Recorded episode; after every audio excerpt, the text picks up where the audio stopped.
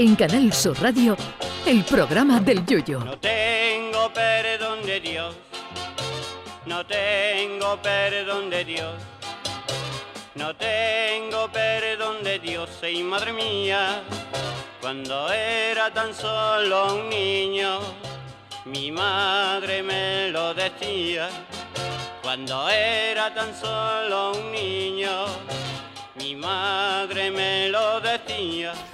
En los peores tiempos del lejano oeste, los trenes los paraban los indios o los forajidos para asaltar a los pasajeros. Pues más de dos siglos después, en España hemos superado ese récord y aquí a los trenes de Renfe los paran ya grupos de niños de nueve años. Pues sí, Renfe se ha visto obligada hoy a parar un tren con destino a León donde viajaban un grupo de 22 niños de 9 años por molestias continuas a los pasajeros, mal comportamiento y además no llevar puesta la mascarilla, que por cierto es obligatoria para niños de más de 6 años. Por lo visto, los gremlins que aparecen en la película llenando un cine eran la Madre Teresa de Calcuta y 21 religiosas más de su congregación al lado de estas criaturas del Señor.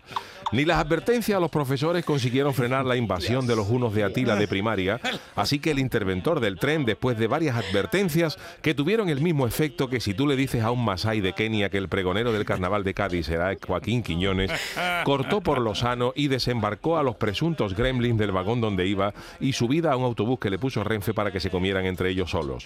Ahora la gente se debate sobre si la actuación del interventor ha sido la correcta o es un exceso tratándose de niños de nueve años. Pues sin saber exactamente lo que ocurrió, ya les digo yo a ustedes que tratar esto basándose solo y exclusivamente en la edad de los niños es un soberano y mayúsculo error.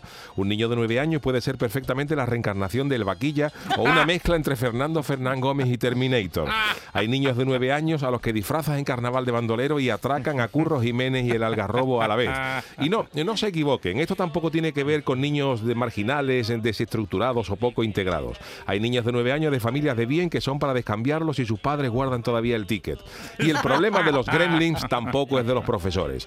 Yo pertenezco al, gremio, al de los profesores, no al de los gremlins, aunque no ejerzo. Pero les aseguro que hay niños que con nueve años y con menos llegan al colegio que uno preferiría que te llegara Mowgli, el del libro de la selva, que lo criaron los lobos y el oso balú.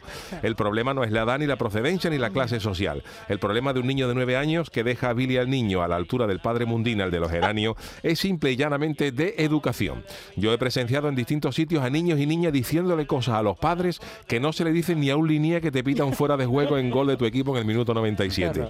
Y el padre pues una mezcla entre Goya y Beethoven, pero no por el arte, sino por la sordera.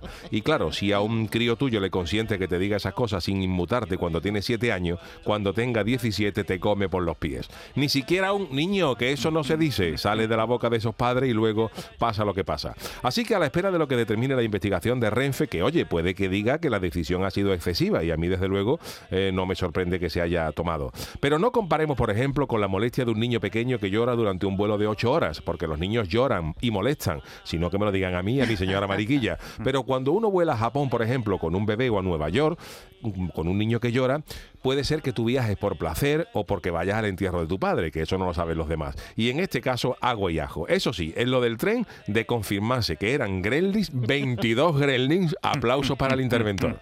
Ay, mi velero, velero mío. Canal Sur Radio. Llévame contigo a la orilla del río. El programa del Yoyo.